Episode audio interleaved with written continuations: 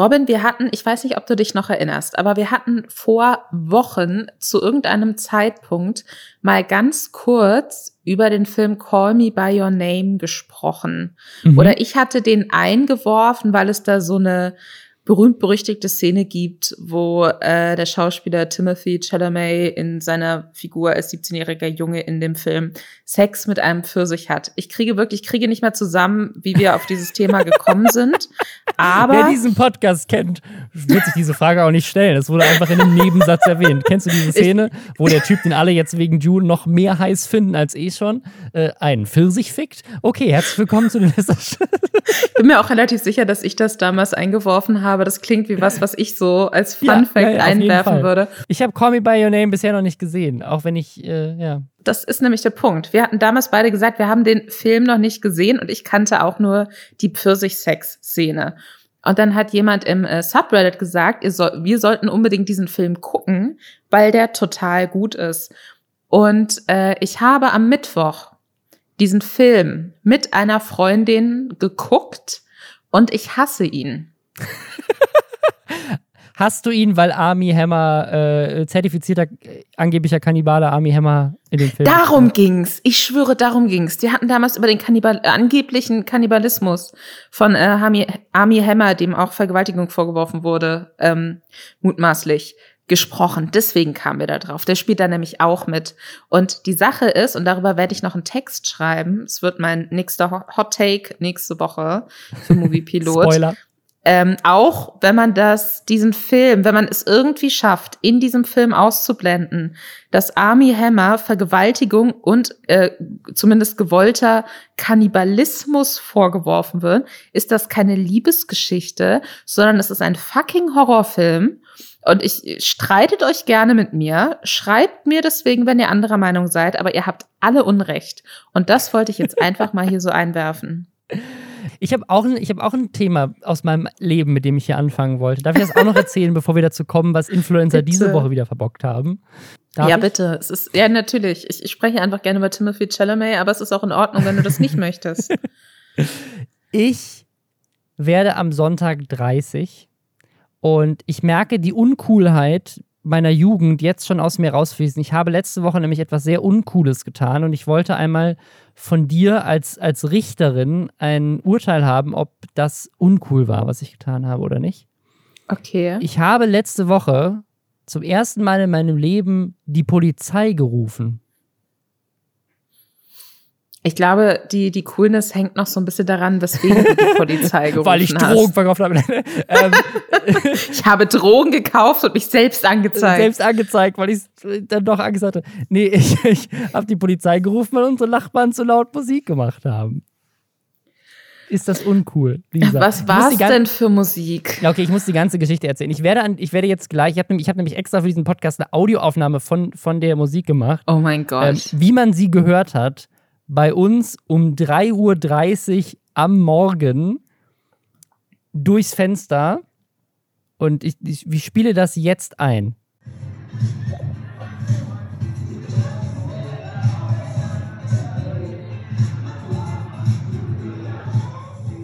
Weil das war, das war um halb vier Uhr morgens. Es hat sich angehört, als würden wir in einem Club leben. Wir sind, also ich, das ist mir auch noch nie passiert. Ich bin aufgewacht, weil die Musik so laut war. Im Schlaf. Weil die Nachbarn nebenan durch, die hatten da eine Party mit, keine Ahnung, gefühlt 100 Leuten in ihrer Wohnung. Das Fenster war offen. Und äh, die haben so laut Musik gespielt und auch die Leute so laut da mitgesungen und mitgetanzt und so, dass du das in der gesamten Straße gehört hast.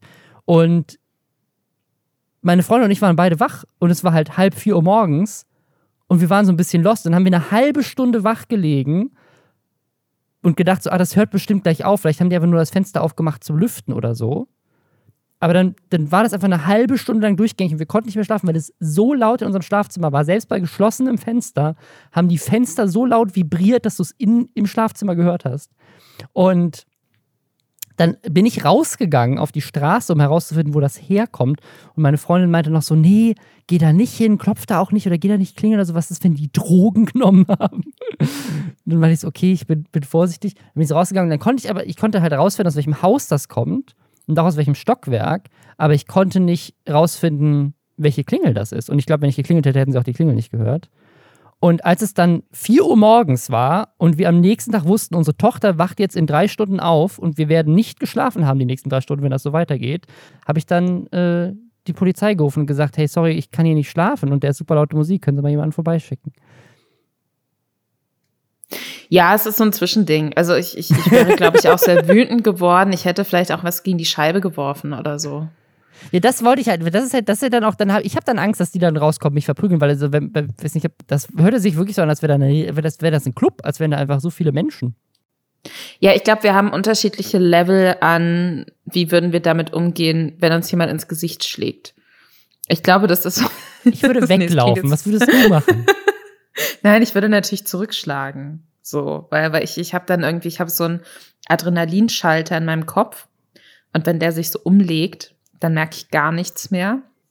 Also, falls es dir hilft, du hast meinen Segen als 32-jährige Frau, dass das nicht sehr uncool war. Und es, ist, es war halt 4 Uhr morgens. Es ist jetzt ein bisschen anders, als wenn es irgendwie um zwei, Punkt 22 Uhr gewesen wäre oder so an einem Sonntag oder irgendwie so zwischen 1 und 3 Uhr ist Mittagsruhe. Da bin ich nicht so. Aber wenn um 4 Uhr morgens ich nicht schlafen kann, da muss ich ja schon sagen, okay, ihr könnt ja mal im Reddit mitdiskutieren, was ihr, ob ihr, was ihr an der Stelle getan hättet. Da bin ich gespannt auf eure Meinung. Aber jetzt herzlich willkommen zu den Lester-Schwestern, der Podcast, wo wir über die Influencer-Szene lästern und uns darüber aufregen, was in der letzten Woche im Internet alles schiefgelaufen ist, damit ihr auf dem neuesten Stand seid. Ich bin Robin Blase, YouTuber und Lisa ist Journalistin und schreibt nächste Woche einen tollen Text über Army Hammer. Und wir haben wieder eine ganze Menge spannende Themen für euch. Unter anderem ein Gerücht, nämlich dass Influencer und Influencerinnen über Instagram Stories geheime Blocklisten austauschen. Dann hat YouTube angekündigt, dass es kein YouTube Rewind jemals wieder geben wird. Knossi wurde geprankt, kann man das so sagen, von einem Fan. Äh, es wurde nämlich das Gerücht gestreut in seiner eigenen Familie, er wäre tot. Eventuell wird es Squid Game von Mr. Beast in echt geben. Vielleicht dann ohne Todesfälle. Und die Rocket Beans, die beenden ihren Livestream nach, ich glaube, sieben Jahren inzwischen. Und dann haben wir noch den Gender Reveal der Woche für euch, weil das inzwischen einfach so ein Riesending ist. Bevor wir dazu kommen, einmal Hashtag Werbung. Und zwar für Bookbeat, das Netflix der Hörbücher, eure Gelegenheit, über 300.000 Bücher euch anzuhören.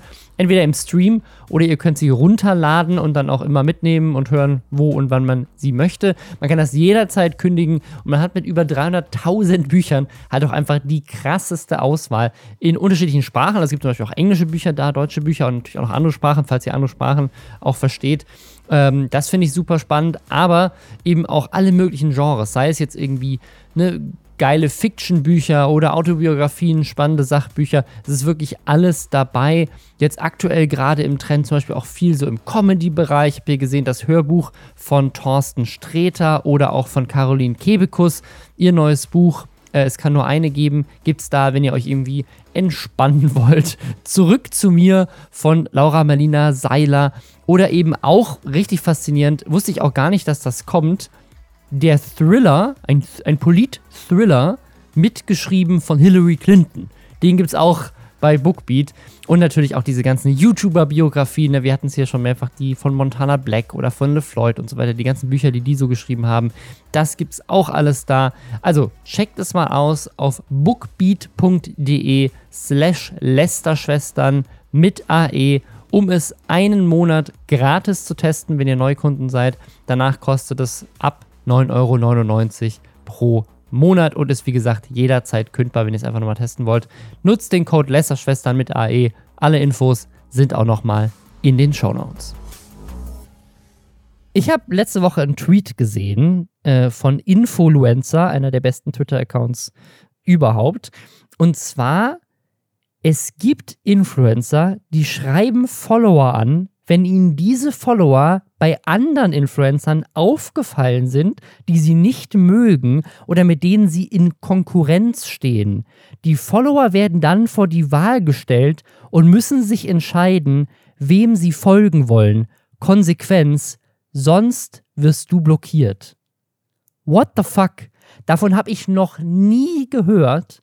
Aber Iblali zum Beispiel, ganz großer YouTuber, der hat das dann bestätigt, hat den Tweet retweetet und gesagt, dass er das auch schon mitbekommen hat. Und dann hat jemand geschrieben, hä, auch bei Großen oder geht es ja irgendwie um kleine Leute? Und dann meint er, ja, große Leute. Iblali, und das ist jetzt vielleicht so ein Boomer-Moment für dich, so ein kleiner Boomer-Moment. Äh, der heißt ja mittlerweile Vic, oder nicht? Der nennt sich doch gar nicht mehr Iblali. Das ist nur noch sein äh, Twitter-Handle. Ja, ja, aber sein Twitter-Account ist immer noch Iblali, weil das ja sein, also ich glaube, der heißt Vic, aber ja, Iblali ist immer noch sein Ad. Sein Ad-Handle. Ja. ja, aber er heißt Vic, du hast recht. Vic wollte der nur als coole 32-Jährige nochmal so ganz kurz so reingrätschen. äh, ich habe das aber tatsächlich auch noch nie gehört. Es wundert mich aber auch überhaupt nicht. Irgendwie überrascht es einen nicht und gleichzeitig finde ich den Aufwand richtig crazy. Weil du, also ich habe noch, also ganz ehrlich, das ist ich, dein, dein, dein Instagram-Account. Bist du da jemals reingegangen und hast dir die Accounts von Leuten angeguckt, die dir folgen? Äh, manchmal. Einfach weil ich wissen möchte. Ähm wer, wer die Menschen sind, ja, ja, aber also das, das habe ich auch schon mal gemacht, natürlich, auch gerade wenn die mir irgendwie DMs geschickt haben oder sowas, dass ich dann mal auf deren Account gehe und gucke, hey, was sind das für Leute, was, wie sind die so drauf, was posten die für Bilder, wie alt sind die, wie sehen die aus, ne, solche Sachen, wo kommen die her? Das ist ja schon spannend, einfach mal um so die Community kennenzulernen, so wer, wer sind denn die Leute, die deine Inhalte feiern? Und so. Das finde ich auch cool, aber ich habe noch nie, weil du müsstest ja eigentlich dann bei denen auch noch mal draufklicken, wem folgen die? Und auf die Idee bin ich in meinem Leben noch nie gekommen.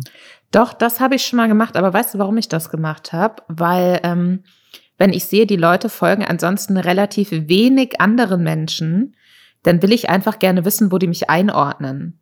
Ich hatte das zum Beispiel, Mami ist so ein, es sah nicht nach einem Fake-Account aus oder sah, es waren mehrere Leute, bei denen mir das schon aufgefallen ist, dass sie zum Teil wirklich nur sehr berühmten Frauen gefolgt sind und mir.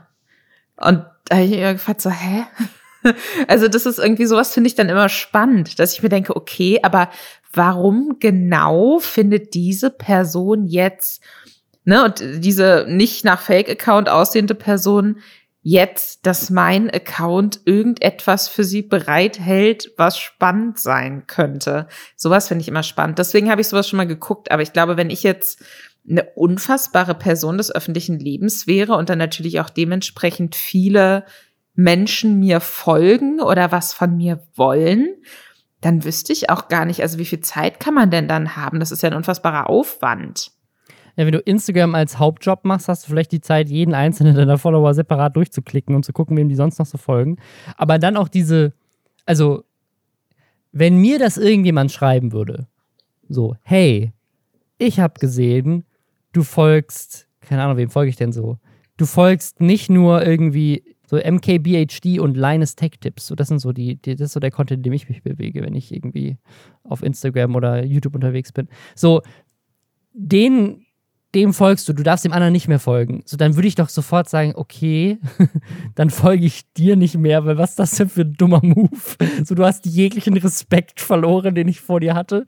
Ist ja wie seltsam ist. Stell dir vor, du kriegst so eine DM von jemandem, den du richtig cool findest und die Person schreibt dir dann so, ah, du, äh, das, äh, du folgst da jemand anderem auch noch, den ich nicht geil finde, das geht nicht. So, das, was, ist das für ein, was ist das für ein seltsamer Move? Wir kommen auf die Idee, dass das hilft. Also, glauben, also kränkt das deren Ehre, dass die Leute nicht nur dir selber folgen? Weil was, was, was ist denn, was musst du denn für ein narzisstischer Typ sein, dass du denkst so, nein, Du darfst meine Inhalte nur genießen, wenn du nur mein Freund bist. Also ich glaube, man kann es natürlich sehr albern sehen. Und, und wenn das jetzt dann wirklich einfach nur so, ach, aber das ist ein konkurrierender Account von mir und deswegen will ich, musst du dich entscheiden. Das ist natürlich total albern, aber ich könnte es zum Beispiel ein bisschen verstehen, wenn es jetzt darum geht, dass jemand vielleicht extrem beleidigt wird von einem anderen Creator oder so und dann geht die Person äh, irgendwie mal auf einem Account, der halt immer so krass wie so Fan-Nachrichten schreibt und hey, ich liebe deine Inhalte und so. Und sieht dann, okay, dieser angebliche Superfan folgt halt auch der Person, die einen so hardcore beleidigt und mobbt und ständig Content, Content gegen einen schießt, so. Dann könnte ich mir auch vorstellen, dass man sich denkt, so, äh, finde ich jetzt nicht so cool. Ich verstehe aber dann nicht, warum man sich die Blöße gibt, und die Leute dann so anschreibt und vor eine Wahl stellt, das finde ich dann halt albern. Also, weil im Endeffekt ist natürlich, wenn das Menschen sind, die dir einfach nur folgen und zu denen du jetzt keine persön wirkliche persönliche Bindung hast, dann kannst du da ja auch keine Loyalität so richtig einfordern die, die ganzen Influencerinnen sagen ja eigentlich immer meistens so, meine Fans, ohne euch gäb's das alles nicht. Und dann den Fans zu schreiben, so, ja, aber warte mal, du darfst aber nicht dem anderen Typen folgen. so, du hast mich reich gemacht, aber dann folgst du auch noch jemanden, dem ich nicht mag. Das geht ja gar nicht. Äh, schon ein bisschen skurril. Aber die Story geht noch weiter. Weil da waren noch weitere Infos in dieser Tweet-Serie hier. Nämlich einmal ähm, dieses, es gibt, du kannst ja auf Instagram seit einiger Zeit Stories machen, die dann nicht an deinen ganzen Feed ausgespielt werden, sondern nur an Leute, die du vorher zu deinen engen Freunden hinzugefügt hast. Und angeblich, laut Influencer, machen wohl einige Influencer oder Influencerinnen das so, dass sie unter ihren engen Freunden einfach Kollegen und Kolleginnen hinzufügen und dann Stories machen, wo sie diese User und Userinnen bloßstellen, so hey, der folgt auch dem und dem. Und das dann halt an ihre engen Freunde rauspushen, damit dann die ganzen anderen Influencer und Influencerinnen, mit denen sie befreundet sind, die auch blocken. Und das hat mich so ein bisschen neugierig gemacht. Bin ich geblockt von irgendwelchen Influencern und Influencerinnen ich weiß es nur nicht? Kann man das irgendwo nachgucken, von wem man geblockt ist?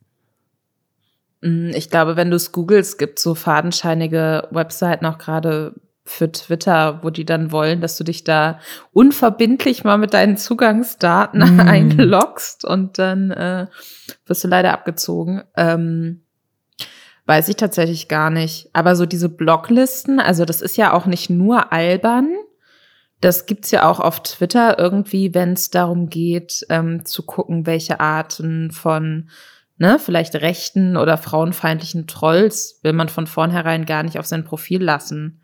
Ähm, das war ja damals, oder was heißt damals, so lange ist, ist es noch gar nicht her, aber als der äh, Gaming-YouTuber Hand of Blood Stress hatte mit so einer rechten oder pseudo-edgy Twitter-Bubble, mhm. dass der dann eben auch so Blocklisten ähm, komplett einfach übernommen hat, auch äh, die so rechte Trolle wegblocken sollten und das dann gemacht hat und dann viele seiner Fans wiederum waren so, hä, aber warum hast du mich jetzt geblockt? Ich mag dich doch. Die sind dann da irgendwie mit reingefallen halt, weil die bestimmten Accounts gefolgt mhm. sind. Aber an sich ähm, sind so Blocklisten gar nicht um bedingt verkehrt. Es wird jetzt halt, also es klingt jetzt halt nur so. Aber für Instagram ist das ja ganz anders. Also ich bei Twitter ja. gehe ich voll mit, weil da interagieren die Leute dann auch sofort mit deinem Tweet, retweeten den. Du wirst in irgendwelche Bubbles mit reingezogen und wirst einfach zugeschissen mit irgendwelchen Replies unter deinem Original-Tweet. Aber ob jemand eine Story von dir sieht oder nicht, also klar, bei Instagram-Kommentaren wäre es vielleicht auch so, aber wenn jemand eine Story von dir sieht, das ist ja im Zweifel also dann musst du dir ja auch noch eine DM schreiben hinterher. Weißt du, das ist, das ist ja relativ schwierig, da großflächig zu trollen, weil die DMs nur bei dir alleine ankommen und nicht wie bei Twitter sozusagen jeder dann auch noch damit dann wiederum interagiert und vielleicht auch deine Fans dann wiederum angegriffen werden. Und äh, es geht ja nicht darum, dass irgendwelche Influencer irgendwie teilen, so hey, das ist irgendwie ein Arschloch, der hat mich beleidigt, block den mal alle, sondern diese Person hat meine Gefühle verletzt. Bitte blockt den alle, dass er auch eure Stories nicht genießen kann. Das ist so ein bisschen strange so. Ich finde das auf jeden Fall sehr albern und es fühlt sich auch so ein bisschen so, weiß ich nicht, äh, Gymnasium klicken, finden sich gegenseitig Kacke und sagen sich's aber nicht ins Gesicht und deswegen muss man dann hintenrum so, hä, aber warum warst du auf ihrem Geburtstag? Oder warum hast du denn mit der geredet und so? So fühlt sich das so ein bisschen an, finde ich. Und äh, ja, vielleicht ist es auch einfach so ein Ding. Ich glaube, manchmal vergisst man, dass ja auch viele so Instagram-Leute auch noch ziemlich jung sind. Ja, das stimmt. Vielleicht hängt das damit auch zusammen. Ich weiß es nicht. Aber ich finde es schon albern. Und es tut mir natürlich dann auch leid irgendwie für Fans, die einfach nur Herzchen in Stories hinterlassen wollen oder so, wenn sie dann plötzlich auf irgendwelchen ominösen Blocklisten landen. Ja, ich habe noch zwei andere Sachen, die ich ganz faszinierend fand, die so in dem Kontext aufgekommen sind. Also das eine ist, eine Person hat dann wohl äh, Influencer auch geschrieben, ähm, hab mal eine Influencerin still beobachtet und wurde gefragt, warum ich mir ihre Stories anschaue, ohne ihr zu folgen. also, dass dann jemand wirklich so durchgeht, so, aha, wer hat meine Stories alle angeguckt? Aha, aha, aha. Okay, die Person folgt mir noch nicht. Das geht auch nicht. Du kannst auch nicht meine Stories angucken, ohne dass ich diesen extra Follow noch habe, der mir potenziell mehr Cash bei Werbekunden gibt, weil die sehen, ich habe ganz viele Follower. Ähm, das fand ich verrückt. Und das andere war auf Twitch. Das war auch ein Tweet, dass äh, viele Streamer mögen sich nicht. Das ist vollkommen normal und absolut okay, aber Zuschauer dafür zu timeouten, dass sie Emotes von jemandem benutzen, den ihr nicht leiden könnt, das ist so wack. Also, auch das scheint anscheinend eine Sache zu sein, dass wenn Streamer miteinander Beef haben und jemand, ja, also diese Emotes kriegt man ja nur, wenn man bei dem anderen bezahltes Mitglied ist oder halt über dieses Prime äh, Abo, ähm, was mit Amazon Prime mit drin ist, da ein Abo abgeschlossen hat. Also man hat zumindest dem Geld gegeben, indirekt oder direkt, ähm, dass man diese Emotes nutzen kann. Und wenn du dann siehst, okay, der hat einem anderen Streamer, den ich nicht mag, Geld gegeben, dann wird er erstmal bei mir auch gebannt oder zumindest getimeoutet. Auch richtig seltsam. Aber ich kann natürlich schon verstehen, dass man sich irgendwie so ein bisschen zugespammt fühlt, wenn du jetzt, ne, ähnlich wie das, was du mit Twitter meintest, klar, wenn da jetzt jemand ist, der dich irgendwie hart beleidigt und dann kommen die Leute und spammen seine Emotes in deinen Chat, um irgendwie damit so ein bisschen dich auch zu triggern. Das kann ich dann verstehen, aber wenn es wirklich nur darum geht, dass jemand halt einfach die Emotes so benutzt, voll nett in einer Konversation, weil er die halt einfach hat und die gerne zeigt und dann die Person irgendwie dafür zu bannen, ist auch irgendwie richtig lächerlich. Ja, das ist halt irgendwie so ein Grüppchen bilden. Mhm. Also ich, ich halte es generell für illusorisch zu denken, dass Personen, die auf Twitch sind, da zum Beispiel nur einen Streamer oder eine Streamerin konsumieren. Das Natürlich ja nicht. Natürlich nicht. So wie, ne, wie es ja auch Quatsch ist, wenn man jetzt so genereller mal in die Medienbranche guckt dass man denkt, okay, ich arbeite zum Beispiel für Moviepilot, ich bin der Chefredakteurin. Ich weiß aber auch, dass die Leute, die bei uns News lesen, die lesen halt safe auch überall anders Film- und Serien-News. Was? Die fällt dann halt ein? nur unsere Headline vielleicht in dem Moment am knalligsten oder was auch immer oder waren eh zufällig auf der Seite. Aber so dieses zu denken, wenn je, man mu muss das einzige Anlaufziel sein und wenn eine Person sich nicht komplett auf einen committet, dann äh, dann ist das falsch. Das finde ich halt albern. So weißt du, so wie Stell dir vor, Netflix. Ja, ich dachte, das Netflix sperrt deinen Account, wenn sie irgendwie sehen, so, aha, auf dem Fernseher ist aber auch die Amazon Prime App installiert. Ja, so Wie bitte? Jeff, Jeff, Bezos schickt dir so einen so einen passiv-aggressiven Brief mit in einem Amazon-Paket. So, ich habe gesehen, dass du neulich Netflix geguckt hast auf deinem Amazon Fire Stick. Du Arschloch, ich kündige dein Netflix für dich. Ja, weißt du, das ist ja auch so, das ist halt wirklich komplett albern und das finde ich ein sehr, sehr kindisches Verhalten und es mag Gründe geben, in denen das irgendwie total nachvollziehbar ist und ich glaube, wir haben da jetzt echt auch ein paar aufgezählt, wo man sagen könnte, ja, okay, irgendwie verständlich.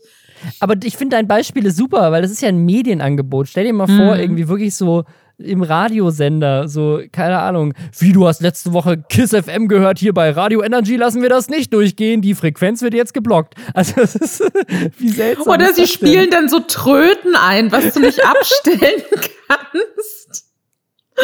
ah. Ich glaube, das ist halt purer Na Narzissmus. Ne? Du, du willst einfach, dass die dich worshipen und nicht irgendjemand anderen auch noch toll finden für ähnlichen Content. Das ist richtig ungesund. Weißt du, wofür dich glaube ich, mhm. viele Leute worshipen. Robin? Ja, was denn? Für deine äh, Deutschland YouTube Rewind Videos, die du jährlich machst. Ich bin ein bisschen traurig, weil YouTube Rewind, es gab es letztes Jahr schon nicht mehr und man hat direkt gemerkt, dass tatsächlich auch die Views bei meinem Rewind runtergegangen sind, weil das hat natürlich immer davon profitiert, dass Leute YouTube Rewind gesucht haben und mein Video damit auch da irgendwie oben war. Ähm, aber YouTube hat letztes Jahr irgendwie kein so ein richtiges Rewind gemacht wegen Corona. Ähm, und davor, glaube ich, auch nur so ein Zusammenschnitt. Das war nur so eine Top-10-Liste, weil das im Jahr vorher komplett in Grund und Boden gehatet wurde. Ähm, ich glaube, das war 2018. Ich glaube, ja, das YouTube Rewind 2018. Das ist auch schon drei Jahre her. Das, das kam überhaupt nicht mehr gut an. Davor war es irgendwie immer noch so okay. Also davor hat YouTube Rewind, also für alle vielleicht nochmal kurz zusammenfassen: YouTube Rewind ist quasi das Video, was YouTube super aufwendig, das muss Millionen gekostet haben äh, über mehrere Jahre. Jedes Jahr am Ende des Jahres war, kam immer so um 6. Dezember rum online. Da haben sie mit ganz vielen YouTubern aus der ganzen Welt zusammen super aufwendige Videos gedreht, die immer auch Anspielungen waren dann an bekannte Musikvideos und Memes und Trends, die halt auf YouTube so in dem letzten Jahr viral gegangen sind. Also quasi so ein fünfminütiger Jahresrückblick mit den größten Stars der Plattform.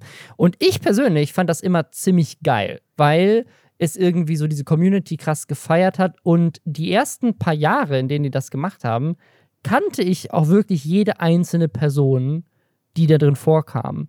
Und dann so, ich würde mal sagen, so ab 2015 oder so hat es halt angefangen, dass da halt, ne, dann ist es auch irgendwann international geworden. Ich erinnere mich noch daran, dass ähm, Bibi und LeFloid waren auch mal in einem YouTube Rewind mit drin. Ganz kurz. So ganz kurz an der Reihe irgendwie. Aber ich weiß, dass LeFloid, glaube sogar in zwei Jahren Teil von YouTube Rewind auch war und man den so in einem, einem Frame hat man den kurz durchs Bild hüpfen sehen. Und ich glaube, er wurde damals tatsächlich sogar nach London geflogen, um dann da bei diesem Dreh dabei zu sein. So super aufwendig. Dafür, dass irgendwie LeFloid für drei Sekunden in diesem Video ist, haben die mehrere tausend Euro dafür ausgegeben, sicherlich, ähm, nur an Flugkosten und Hotel und so weiter. Also das, die, haben, die haben sich das richtig kosten lassen, was auch irgendwie für die YouTuber irgendwie cool war. Und äh, ich fand das immer schön. Und auch das 2018, das war super cringy. Da war dann plötzlich Will Smith mit drin, weil der irgendwie auf YouTube angefangen hatte aber alle haben es halt irgendwie gehasst und ich habe mich auch drüber lustig gemacht. Aber ich habe es, also ehrlich gesagt, ich kann auch verstehen, dass YouTube da dann Schiss vor hatte, aber ich habe mich drüber lustig gemacht auf so eine liebevolle Art und Weise. Also ich habe es nicht, ich habe, weil, weißt du was, es ist, es war cringy, aber YouTube ist halt auch manchmal so ein bisschen cringy und es, es wurde irgendwie zu voll, ganz viele Sachen kannte man dann plötzlich nicht mehr oder hat sich nicht mehr damit assoziiert. Aber das ist halt auch YouTube, das, ist, das hat halt auch YouTube für mich wiedergespiegelt, weil am Anfang war es wirklich so, da waren halt die Leute, da war halt, die kanntest die alle. So, da waren halt dann, keine Ahnung, Ray William Johnson und Philip DeFranco, so, die, die, so Leute, die du halt einfach, die jeder kannte, ne? PewDiePie oder sowas in den Jahren danach. So, da wusstest du einfach, dass das, den kannte jeder auf der Plattform. Und dann haben sie halt irgendwann die internationalen Leute dazugeholt und auch irgendwelche kleineren amerikanischen Creator und so weiter. Und dann ist auch die Plattform so groß geworden, dass es einfach seltsam war, da irgendwie alle mit drin zu haben und du kanntest eigentlich die meisten davon dort schon gar nicht mehr. Und deswegen finde ich es aber trotzdem schade, dass sie aufgehört haben, weil ich finde, man hätte noch andere Lösungen finden können. Und tatsächlich, ich mache das ja aus Gag immer wieder, dass ich das ja den Jahresrückblick für Deutschland gemacht habe. Aber ich bin tatsächlich der Meinung, dass YouTube sich echt viel, so hätte, hätte echt viel gewinnen können, wenn sie einfach gesagt hätten, wir machen das jetzt für lokale Märkte. So, es gibt halt einen englischsprachigen Rewind, wo nur englischsprachige Creator drin sind. Und es gibt einen deutschsprachigen Rewind, einen französischen Rewind, einen spanischen Rewind, einen koreanischen Rewind.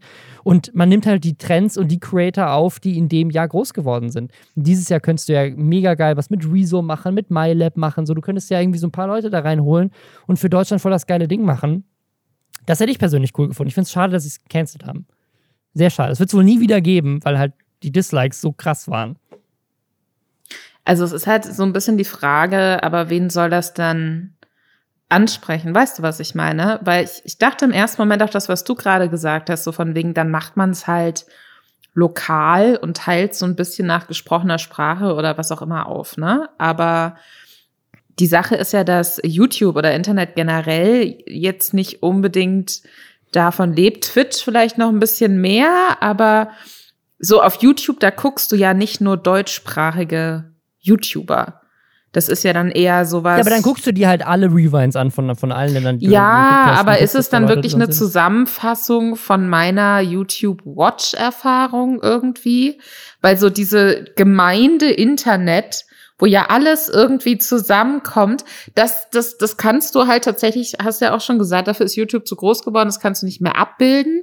Und dann hättest du nur noch so ein sehr ernst gemeintes, äh, Ding von wegen so. Und hier sind jetzt alle YouTuber aus Südkorea drin, die äh, groß waren. Hier sind jetzt alle YouTuber aus Belgien, die groß waren.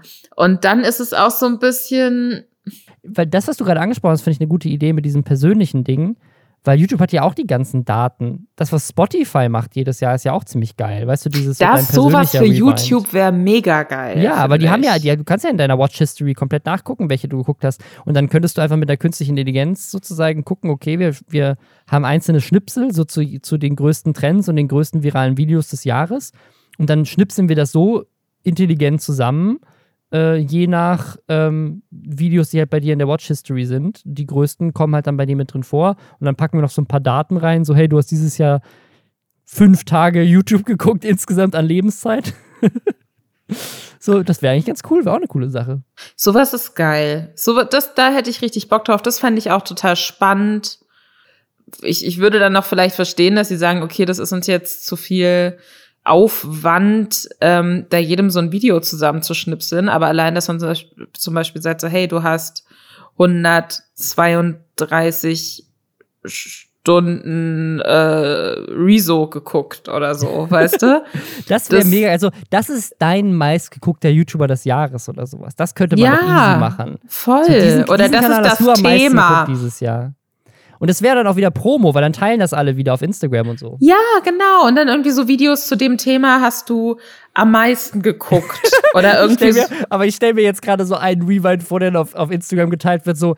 Dieses Jahr dein Top-Kanal Ken Jepsen. Dieses Jahr hast du drei Stunden lang Videos zu Verschwörungstheorien geguckt. Das ist dein meist. Das ist sowas, also die Idee an sich, das ist doch mega geil. Warum macht YouTube? Vielleicht macht YouTube das. Vielleicht ist das der Ausgleich, ja. Genau, vielleicht canceln die diese Rewind-Sache, die niemand außer Robin Blase mochte und äh, machen da jetzt was Geiles draus. Ey, das, da, vielleicht haben wir es jetzt, vielleicht haben wir es jetzt gespoilert und es kommt wirklich. Aber wenn nicht, dann wär, ist das jetzt mein offizieller Feature-Request an YouTube. Bitte mach das. Ja, hier wieder richtig geile Ideen in diesem Podcast. Mega. Je, wir hauen hier jede Woche raus. Das ist einfach die Kreativagentur des Internets, Leute. Kommt zu Nur, uns, dass uns, uns niemand Geld dafür gibt, wenn wir diese Dinge im Podcast äußern. Sad. Bevor wir jetzt dazu kommen, warum Knossis Familie denkt, er wäre tot und wie Mr. Beast Squid Game in echt umsetzen will und so weiter, machen wir noch einmal Hashtag Werbung.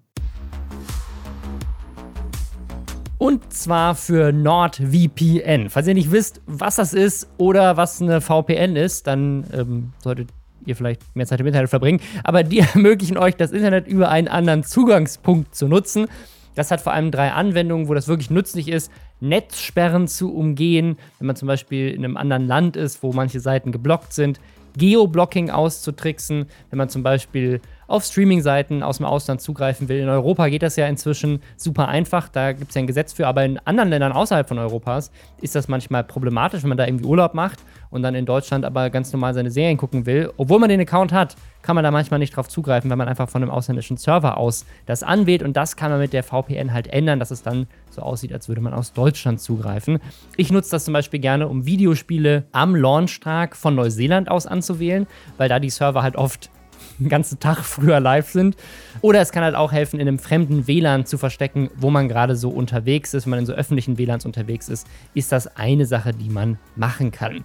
NordVPN ist dabei eine der schnellsten VPNs überhaupt, funktioniert auf allen Geräten, auch auf dem Handy und ist mit bis zu sechs Geräten gleichzeitig nutzbar. Und aktuell bekommt ihr unter nordvpn.com slash Lästerschwestern mit AE vier Gratis-Monate und dann noch eine Menge Rabatt auf den Zwei-Jahres-Plan. So zahlt man 2,70 Euro nur pro Monat. Das entspricht 73% Rabatt. Außerdem gibt es noch eine 30-Tage-Geld-Zurück-Garantie für alle, die es mal ausprobieren wollen. Also legt mal den Link in den Show Notes und testet das, ob das für euch was ist.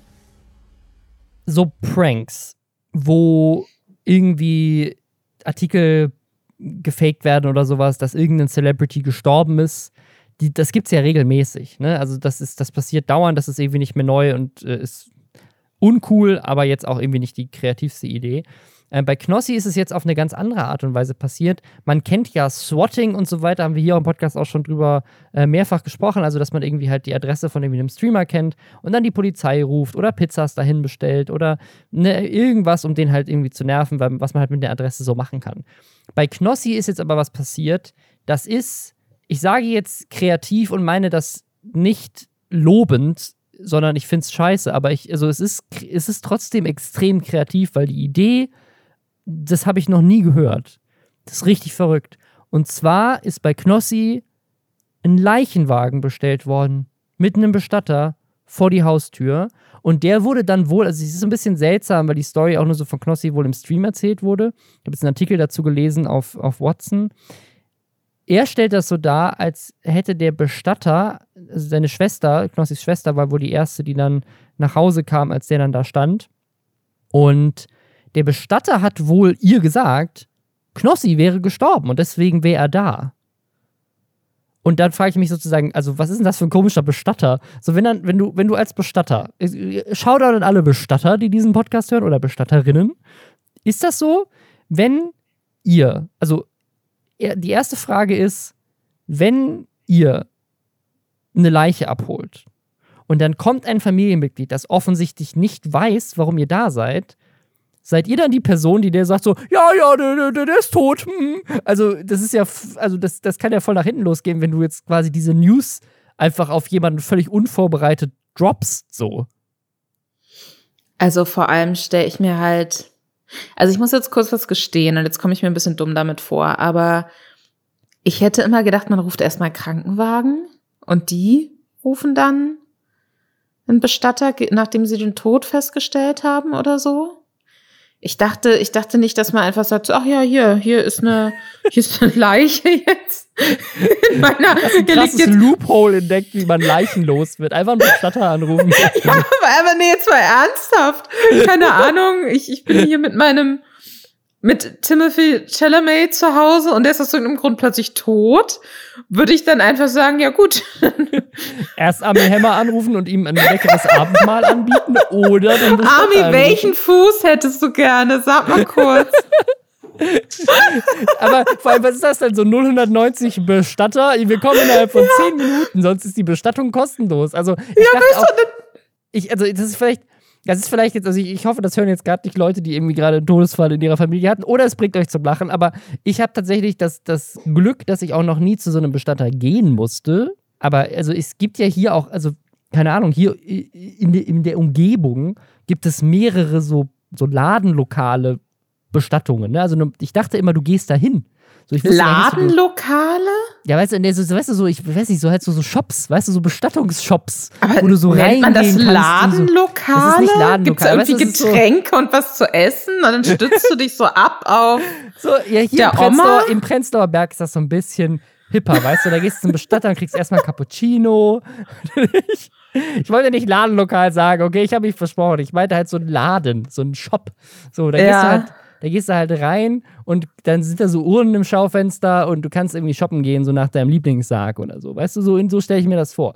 Und dann, also normalerweise, ich dachte, wenn du einen Todesfall hast, dass dann auch erstmal tatsächlich irgendjemand Offizielles kommt, ein Arzt oder sowas, den Tod feststellt ja. und dann äh, im Zweifel sozusagen die Leiche vielleicht sogar auch mitnimmt oder keine Ahnung was, oder dass du dann erstmal in so einen Laden gehen musst und mit denen reden musst und dann erstmal einen Sarg auswählen musst oder sowas, bevor die kommen. Ich, kannst du einen Bestatter einfach so anrufen und so sagen, 190 Bestatter und dann kommt da jemand und holt einfach eine Leiche ab. Das finde ich auch richtig weird. Also die Sache ist, also ich möchte jetzt noch mal ganz kurz einschieben. Ich lache deswegen auch, weil Tod für mich das Allerschlimmste ist. Ich kann damit überhaupt nicht umgehen. Ich auch nicht. Finde ich richtig. Meine absolute, ich träume regelmäßig, ja. dass meine Eltern sterben. Ich, ich kriege da die komplette, allein die Vorstellung macht mich krank. So, also das ist wirklich, ähm, ich kann damit überhaupt nicht umgehen. Deswegen muss ich da jetzt so ein bisschen Witz draus machen. Das tut mir leid, wenn das irgendjemanden jetzt verletzt. Aber also die, ich, ich finde die Situation, also die Vorstellung finde ich gerade auch absurd weil ich meine, es gibt natürlich viele Leute, gerade wenn sich irgendwie so abzeichnet, okay, man ist vielleicht schwer krank oder so.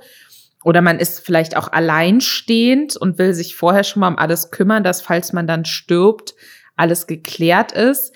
Die gehen halt dann davor schon zu einem Bestatter und ne, regeln das alles, welcher Sargs dann werden soll und so. Aber ich bin wirklich immer fest davon ausgegangen, dass es irgendeine offizielle Stelle geben muss. Und vielleicht sind Bestatter die offizielle Stelle, keine Ahnung. Aber die sagt, ja, diese Person ist tot. Und das ist dann, wird dann jetzt auch keine Ahnung, an wen auch immer, ans Einwohnermeldeamt weiter. Oh Gott, ich habe wirklich keine Ahnung. Ne? Da war auch immer sehr jung, so wenn wäre, bekannt dann würde der Bestatter aber erst nach drei Monaten kommen. Das kann nicht sein. Ja, genau. So herzlichen Glückwunsch. Ähm, Nee, das, das verstehe ich irgendwie nicht. Und was ich an dieser Knossi-Geschichte dann auch noch irgendwie, also der, dieser, diesem Bestatter muss ja dann auch am Telefon gesagt worden sein, keine Ahnung, wie Knossis Vater heißt er jetzt Genau, einfach so, mal. so, hallo, ja, hier ist der Knossi, äh, der, oder was weiß ich, die Mutter vom Knossi, der ist tot, äh, kommen Sie bitte vorbei und wenn jemand fragt, sagen Sie, ja, der Knossi ist tot. Also was, wie, wie funktioniert denn das? Richtig seltsam. Oder war der Bestatter da involviert? Weil der hat wohl irgendwie laut dieser Story, also die Mutter von Knossi hat das erzählt, wie das der Schwester ergangen ist und so. Und laut dieser Story hat der wohl auch sich dann nochmal korrigiert und dann gesagt, das wäre Knossis Vater, der gestorben wäre. Also er hat irgendwie auch nochmal so, Ne, und es ist irgendwie generell ist es so seltsam, weil, weil es nicht so richtig klar ist, wer da dahinter steckt. Und Knossi hat wohl gesagt, dass seine Familie jetzt diesen Bestatter bezahlen muss, dafür, dass er zu deren Adresse gekommen ist. Das ist ja so wie Pizza bestellen. Im Endeffekt, wenn dich bestellen. jemand abfacken möchte und bestellt dann an deine Adresse Pizza und sagt ja hier Barzahlung und dann steht jemand mit 500 Pizzas vor deiner Tür und sagt, so, jetzt will ich aber einen Taui haben. Ähm, Hier, Sie haben einen Sarg bestellt, bitteschön. Ähm, also, was, ich finde das halt für diese Schwester richtig krass, ne? Also, ja, Stell dir vor, du kommst nach Hause, siehst einen Leichenwagen vor deiner Haustür. Ist ja wie, also ich meine, ne? Und dann sagt der Typ auch noch, ja, dein Bruder ist tot oder dein Vater ist tot. Und du denkst ja erstmal, das stimmt. Dann ist sie wohl ins Haus gegangen, da war dann auch keiner. Und dann denkst du ja vielleicht immer, oh fuck, also das ist ja wirklich, das ist ja das so das Schlimmste, was du irgendwie so an Nachrichten bekommen kannst. Das ist ja, also, also ich, wie gesagt, ich finde es eine kreative Idee, aber auch einfach unglaublich asozial. Also das ist einfach nicht lustig. Das ist halt wirklich auf keiner Ebene lustig. Und ich glaube, Leute, die, ähm, die anderen Menschen sowas antun, die sind entweder wirklich, haben ganz krasse Probleme so und sollten sich da, um anderen sowas nicht mehr anzutun, irgendwie Hilfe suchen. Ich weiß es nicht. Oder aber sehr tief sich mit sich selbst auseinandersetzen. Äh, oder die haben keine Ahnung, was es in einem kaputt macht. So, wenn man, wenn jemand aus der Familie stirbt. Ja. Oder nur der Gedanke kommt, so jemand ist gestorben und du kannst diese Person nicht wiederholen. Also das finde ich wirklich, es, es gibt ja viele, hattest du auch schon angesprochen, viele ätzende Pranks und ich habe, glaube ich, auch schon mehrfach in diesem Podcast gesagt, dass ich generell Pranks furchtbar finde und im Zweifelsfall immer finde, dass man solche Leute dann vielleicht mal verkloppen sollte. Das habe ich bisher, glaube ich, noch nicht gesagt, aber ich sage es jetzt. ähm, aber sowas, so, so mit Tod, das, das macht man einfach nicht. Also das finde ich wirklich, das finde ich ganz, ganz Ja. schrecklich. Und ähm, da ja, gar verstehe nichts ich. davon. Auch Pizzas bestellt. Das ist das, das Ungefährlichste von all diesen Sachen. Das ist aber trotzdem scheiße, weil das ist, das ist halt die Privatsphäre von jemandem, in dem man da in den Ja. Eindringt. Ja, total. Und es ist auch scheiße für, die, für das Restaurant, was dann im Zweifel nicht bezahlt wird dafür. Ne? Also es ist scheiße für alle. Voll. Und ich verstehe auch nicht so richtig, was der Appeal ist, dass man das Gefühl hat, man kann jetzt auf das Leben einer Person einwirken, auf die man eigentlich so nicht so richtig Zugriff hat.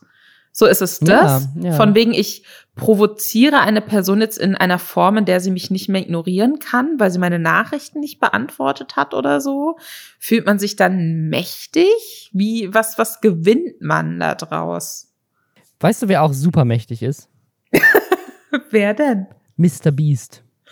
Ha. Mr. Beast ist einfach der, der Gott von YouTube. Und äh, da habe ich tatsächlich jetzt drüber nachgedacht, seitdem ich diese Serie angefangen habe zu gucken, aber Squid Game. Squid Game, äh, wir spoilern das jetzt nicht, aber Squid Game ist gerade so die, äh, also ist die größte Serie in der Geschichte von Netflix. Ähm, über 111 Millionen, glaube ich, Leute haben das weltweit, oder Haushalte, glaube ich sogar, also Accounts. Das heißt, im Zweifel haben sogar mehr als 111 Millionen Leute gesehen. Coole Serie, ähm, gucke ich äh, aktuell, bin noch nicht ganz fertig damit, aber ich finde sie sehr, sehr gut. Und das hat aber jetzt auch unendlich viele Memes losgetreten. Und Mr. Beast hat jetzt halt gesagt, er macht das. Er macht Squid Game in echt.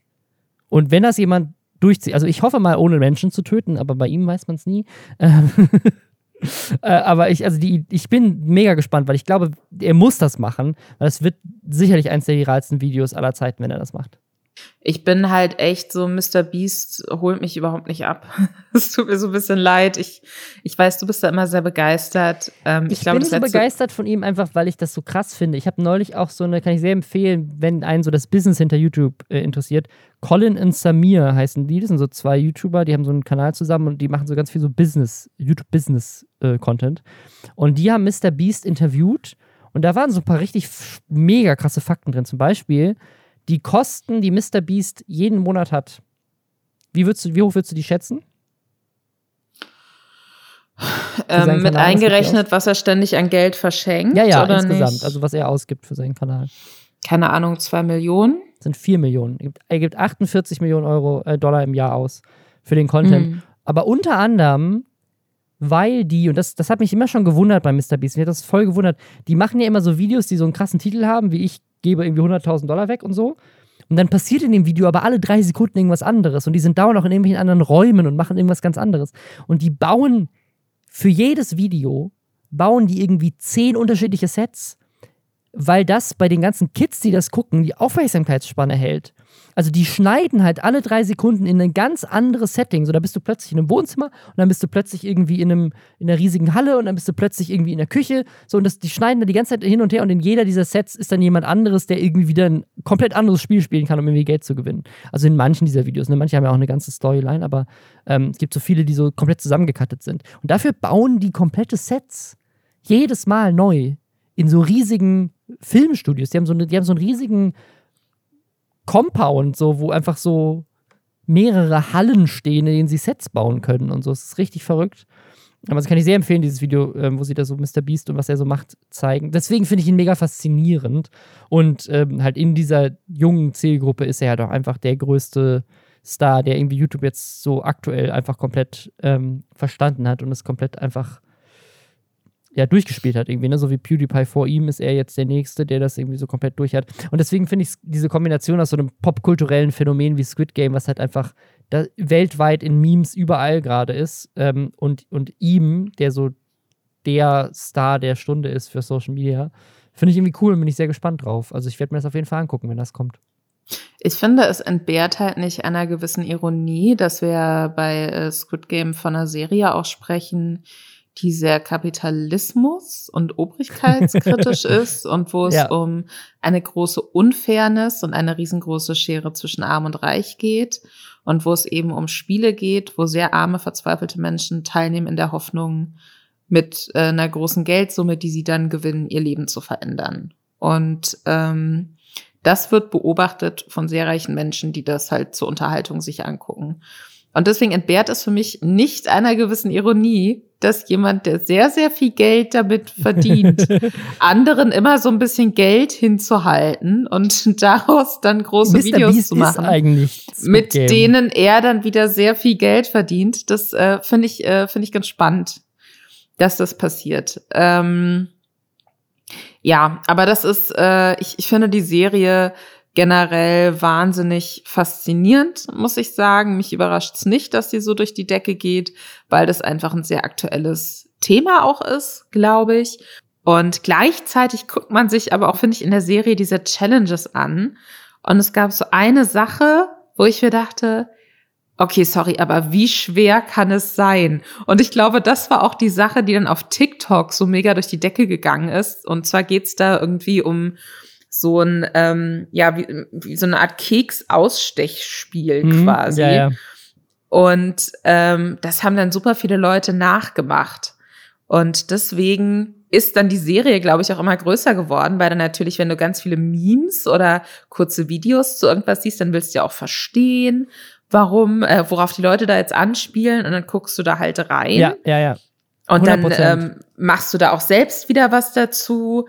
Und ähm, ich glaube, vielleicht kann man das auch noch mal so kurz als ähm, auch im Streaming-Zeitalter, also als ultimativen Geheimtipp für die nächste große Serie so festhalten. Es muss halt memeable sein. Und so, auf jeden da, Fall. Das ist so wichtig.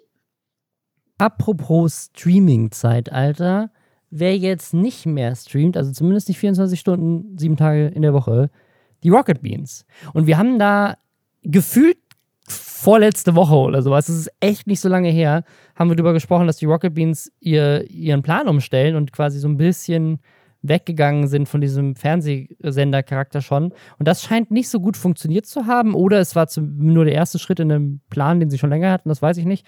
Aber jetzt haben sie tatsächlich angekündigt, ab dem 1. November endet das Projekt Rocket Beans als Fernsehsender so ein bisschen. Kann man das so sagen? Ich glaube ja, ne? Also das, was sie jetzt irgendwie, ich glaube, sind schon sieben Jahre oder sowas gemacht haben, was halt so eine krasse Idee war damals. Wir starten unseren eigenen Fernsehsender auf Twitch und sind 24 Stunden, sieben Tage die Woche live. Das gibt's jetzt nicht mehr. Also äh, die waren ja nie ähm, quasi immer live in dem, was sie gemacht haben. Ja, und immer Content äh, gehabt, ja. Immer haben das gesendet. primär auch über, über YouTube gemacht. Also Twitch war da nur so eine von vielen Plattformen. Und äh, Fernsehsender ist ja natürlich auch so ein bisschen ähm, fehlleiten. Die haben sich natürlich so ein ähm, Konzept genommen, was man von Fernsehsendern kennt, waren aber immer ein Internetsender, sind aber auch über so äh, neben Pro7 und so auch über Angebote wie Waipu oder so Ja, ja, abrufbar. Äh, Das wollen sie wohl auch weitermachen. Das wird man da weiter mit dazu schalten können. Und da läuft dann wirklich 24-7 Content von denen durch. Ähm, was dann auch viele ältere Shows wohl irgendwie sein werden. Aber sie selbst werden so richtig live, live nur noch äh, zweimal die Woche sein. Und äh, dann sich irgendwie einmal im Monat an einem Wochenende so ein größeres Event auch organisieren, eben was dann ebenfalls live sein soll. Und ansonsten werden die aber zum einen eben wieder auf VOD und alles wird, alles was nicht live ist, wird direkt für YouTube auch als Video produziert und hochgeladen, umschalten. Und, und das habe ich überhaupt nicht verstanden, und da fände ich, würde ich sehr gerne mal mit dir drüber sprechen jetzt auch. Was die machen ist, dass diese ganzen Let's Play Sachen und so, mit, mit denen die ja dann so zu Beginn auch sehr viel gearbeitet haben bei Rocket Beans TV, die werden jetzt eher so ausgegliedert und zwar auf private Twitch-Kanäle der Leute, die sonst für Rocket Beans TV vor der Kamera saßen. Und Ja. ich bin mir nicht so ganz sicher, wie sie dann glauben, dass sie also heißt das, die Leute haben dann keinen Job mehr bei Rocket Beans TV, sondern sind dann freiberufliche Streamer und werden dann manchmal für Events noch mit reingeholt und dann nur dafür bezahlt. Das wiederum widerspricht dann aber der Aussage, ähm, die in äh, so Fan-Diskussionen auch von Mitarbeitern getroffen wurden, von wegen, sie planen nicht damit, ihr Team, und die haben ja irgendwie fast 100 Leute, die für sie arbeiten, zu verkleinern. Ich bin mir nicht so ganz sicher, was jetzt das neue Geschäftsmodell sein soll, um ehrlich zu sein. Also ich glaube, das Geschäftsmodell ist ein ähnliches, was es, was es bisher schon war. Also ich glaube, sie hoffen natürlich, dass die Leute ihnen weiter, halt, ne, die haben ja einen krassen Community-Support, ne, die kaufen Merch, die supporten die über diesen Fanclub, wo du direkt Mitglied werden kannst und so. Ähm, ich denke, das, da ist die Hoffnung, dass, sie das, dass das weiter passiert. Plus, ich denke mal, sie hoffen auch, dass sie halt ein neues Einkommen haben, dadurch, dass sie die Leute irgendwie als Streamer natürlich auch mehr auf diesen Plattformen ähm, etablieren, dass dann Leute da handeln, so wie man das halt bei anderen Streamern auch kennt. Die verdienen ja super viel Geld, haben wir gerade letzte Woche im Twitch League. Ja, gesehen. aber das Also verdienen die. Leute dann privat. Das wurde so gesagt. Das verdient ja nicht die Firma, sondern alles, was über Subs und so reinkommt, kriegen die Leute ja privat und dürfen die auch privat behalten. So wurde das ganz klar gesagt. Aber ich glaube zum Beispiel bei Instinct, äh, nicht bei Instinct, bei, bei, bei äh, Freaks for You, also die, die hier mit League of Legends machen und so, und das Ja. äh, davor Hand of Blood und Maxim und so, die Leute, die waren bei Freaks for You auch angestellt und haben wir da natürlich dann auch gestreamt. Und ich weiß nicht, ob das dann mehr so ein Netzwerkgedanke ist. Also ob es dann irgendwie hieß, okay, du kriegst halt dein festes Gehalt, aber das ist halt vielleicht ein bisschen niedriger und dafür behältst du halt auch einen Teil deiner Einnahmen, die du so als Streamer generierst und wir behalten aber auch einen Anteil davon, weil wir halt dein Management so ein bisschen sind. Ne? Und gleichzeitig hast du die Leute aber bei dir als kreative Talente, die du aufbaust für eine Vermarktung. Also du kannst ja dann auch Sponsoring-Deals oder eben das Merchandise oder irgendwelche krassen Product Placements auch über die vielen unterschiedlichen Streamer, die du hast, das, das machen ja Netzwerke, das hat ja Mediakraft schon vor zehn Jahren gemacht. So, so in die Richtung könnten die Rocket Beans sich ja dann auch für ihr Team entwickeln, dass sie auf der einen Seite sozusagen das Netzwerk sind für die individuellen Streamer, dann eine Produktionsfirma für große Events und so weiter. Und Produktionsfirma sind sie ja eh schon für Game 2 und für andere Sachen, die sie auch für Marken machen. Ich glaube, für Mhm. Ubisoft, den YouTube-Kanal, den produzieren sie auch und so, da machen sie ganz viele unterschiedliche Sachen. Und dann auf der anderen Seite hast du dann noch quasi den eigentlichen Hauptkanal als Fernsehsender, wo dann halt so große Events noch stattfinden, die dann auch finanziert sind durch Sponsoren und so. Also ich kann mir schon vorstellen, dass das funktioniert. Ich weiß halt auch nicht, wie das 100 Leute bezahlen soll, aber ich glaube, da müssen halt Sachen wie Game 2 und so diese größeren Events, also das, was sie jetzt zur Gamescom gemacht haben, das war ja richtig geil. Also das war ja wirklich ein gutes Event, so produktionell gesehen, war das richtig krass, wie die da durch, durch die Stadt gefahren sind mit so einem Bus. Das also technologisch und so was sie inhaltlich gemacht haben da bei dem Event, das, das können, die können das schon richtig gut. So, und ich glaube, das kann man auch gut verkaufen. Ja, das sind dann aber natürlich auch immer so einzelne Leuchtturm-Events irgendwie, wo dann auch mehrere Werbepartner mit drin Ja, stecken ja, ja. und was dann, ne? Und das hat man ja nicht einmal im Monat unbedingt. Ich bin mir halt auch noch so ein bisschen unsicher. Ich kann mir vorstellen, dass die auch mehr so Fremdproduktionen machen, wie diese Ubisoft-Sache zum Beispiel, weil sie da ja auch einfach Expertise haben und, und wissen, wie sowas gut geht und auch die Kontakte haben. Ja. Ich hatte generell auch das Gefühl, dass sie in den letzten äh, Monaten bewusster auch nochmal auf Zusammenarbeit mit anderen großen Streamern gesetzt haben. Also, dass sie da öfter auch mal so Leute wie Hand of Blood oder GNU oder so mit drin hatten. Äh, Simon von äh, Rocket Beans, der auch schon bei uns im Podcast war, war jetzt auch immer mal wieder bei so Instinct-Free-Events mit dabei. Also ich glaube schon auch, dass die deutlich weniger als vielleicht noch vor ein paar Jahren so in ihrer eigenen Suppe nur kochen, sondern auch so ein bisschen gucken, wo können wir uns ranhängen, wo können wir uns vielleicht noch bekannte Gesichter mit reinholen und uns selbst pushen. Mm. Ich muss halt sagen, ich weiß noch nicht so richtig, wie sich das dann, ja, wie die so ihr, ihr dann doch sehr großes Team finanzieren mhm. wollen damit. Und was ich natürlich habe, so als altes Game One Fangirl auch, die irgendwie damit aufgewachsen ist, dass, ähm, keine Ahnung, dass sie da halt ihre Studios in diesen zwei Häusern da in Hamburg, mhm. ein Büttel haben und wo man dann noch aufgeregt ist, weil man zum ersten Mal selbst durch diese Gebäude läuft und so. Das ist natürlich dann so ein bisschen, wo man sich denkt, so, oh Gott, was, wenn das jetzt vorbei ist? Ja, weil wenn dann ja. irgendwie so, keine Ahnung, der Großteil des äh, gestreamten Contents irgendwie bei den Mitarbeitern und Mitarbeiterinnen dann jeweils zu Hause live gestreamt wird ähm, was, was der Plan ist. Das wurde auch ganz klar so gesagt. Die bauen da keine Studios, aus denen die Leute streamen, sondern das machen die dann jeweils auf, ne, das, was über die privaten äh, Twitch-Kanäle läuft, machen die dann bei sich zu Hause. Dass so dieses, das ist Rocket Beans und die gehören alle zusammen und dann taucht Mhm. da das Gesicht, was man kennt, noch auf und so, dass das so ein bisschen auseinanderbricht.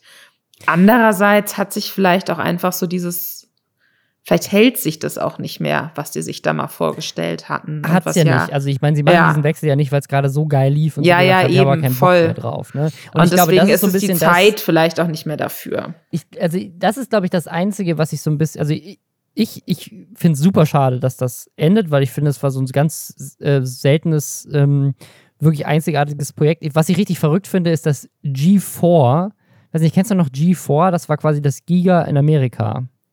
Nee, im sagt mir gar nichts. Das war, das war so ein Fernsehsender, ähm, wo, glaube ich, auch ähm, so die, die großen äh, Gaming-Leute in den USA auch alle so groß geworden sind. Unter anderem äh, auch super lustig Olivia ähm, Mann, die jetzt hier bei X-Men auch mitgespielt hat, so riesig bekannte Schauspielerin ist.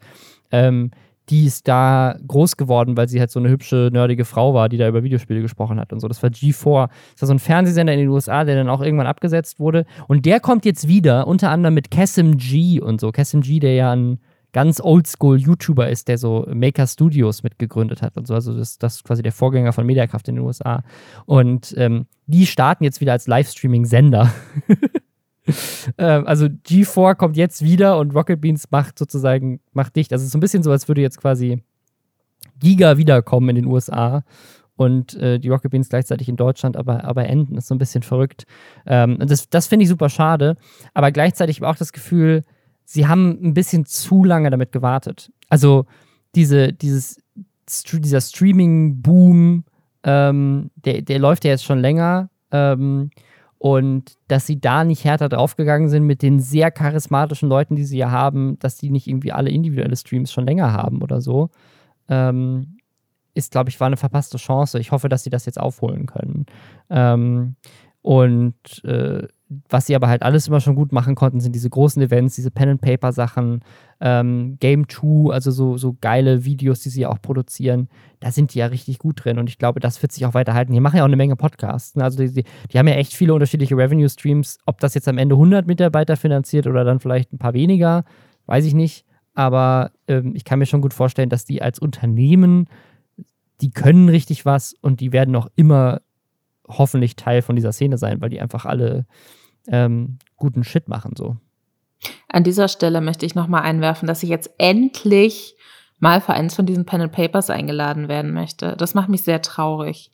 Ich wurde schon bei mehreren Rocket Beans Formaten eingeladen. Manchmal hat es geklappt, manchmal hat es zeitlich nicht geklappt, aber äh, diese Pen and Paper Sache steht noch aus und das wünsche ich mir wirklich sehr, weil das gucke ich auch immer sehr sehr gerne. Weißt du, was ich auch super gerne gucke, Lisa? Was denn? Gender Reveals. Nachdem wir das jetzt in den letzten Wochen immer wieder hatten, habe ich gesagt, wir führen diese Woche jetzt den Gender Reveal der Woche ein. Und zwar kommt ihr dieses Mal aus Dubai. Der Gender Reveal diese Woche ist ein Video, das tatsächlich von, ich glaube, das ist tatsächlich, ist das eine offizielle Tourismusseite aus Dubai? Love in Dubai? Ist das eine offizielle Sache? Ich Keine Ahnung. weiß nicht. Auf jeden Fall eine große Instagram-Seite aus Dubai mit 590.000 äh, Followern hat ein Video gepostet von einem Ballon, in dem dann am Ende roses, rosa Puder drin ist, denn es ist ein Mädchen, der geplatzt wird von was? Einem Tiger. Es ist ein Tiger am Strand, der diesen Ballon zum Platzen bringt und dann enthüllt. Es wird ein Mädchen. Jemand hat einen Tiger gemietet um eine Gender Reveal Party mit einem Tiger zu machen. Also es, es wird einfach immer abstruser und ich, ich glaube, du kannst es halt einfach nicht mehr toppen und alle Influencer werden es trotzdem versuchen. Das wird. Ich hasse Gender Reveals einfach so sehr. Es ist einfach, ich weiß nicht warum, aber ich habe einen großen Hass darauf. Aber ich habe das Gefühl, es innerlich, es, es macht auf jeden Fall auch dann neben dem Ja, noch was das ist, anderes das ist, das ist wie mit diesem Leichenwagen. Es gibt so einen Teil von mir, der auch so ein. So oh nein, So ein, nimmt es jetzt so ein mega, äh, ganz kurz, bitte, es, es nimmt jetzt keinen so richtig krass dunklen Turn, oder? Nein, nein, Weil nein, wenn nein, du nein. Also ich meine okay. so, ich habe so einen, eine, einen Respekt vor der Mhm.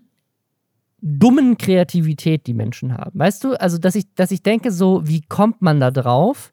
Auf so eine leicht bewundernde Art und Weise, die aber mit viel Abneigung kombiniert ist. Weißt du, das ist so, wow, aber es ist so ein abfälliges Wow. Weißt du, so ein so, holy shit. Das empfinde ich in solchen Momenten, wenn ich sehe, wie ein Tiger einen Ballon platzen lässt. Hast du denn so eine, ne, vielleicht kriegt ihr ja noch ein Kind, du und deine Freundin. Ähm, wenn du jetzt so eine Wunschvorstellung hättest, wie eure nächste Gender Reveal Party ablaufen Mhm. könnte, wie würde die aussehen? Also ich glaube, jetzt müsste man halt irgendwie alles toppen. Also ich, also ich hätte tatsächlich, weißt du, worauf ich Bock hätte? Das habe ich bisher noch nicht gesehen. Eine Gender Reveal Party, wo man am Anfang nicht weiß, dass es eine Gender Reveal Party ist oder dass die Person überhaupt schwanger ist, weißt du? Einfach so, keine Ahnung, Squid Game, so, wenn wir das jetzt alles kombinieren. Und es ist eigentlich ein Video, das heißt einfach nur irgendwie, äh, ich, ich habe Squid Game im Real Life nach, nachgedingst und dann machen die da irgendwie Tauziehen und irgendwann reißt das Seil, alle sterben und in der Mitte steigt blauer Rauch auf und es wird ein Junge. und dann, und dann so, yay! Sowas.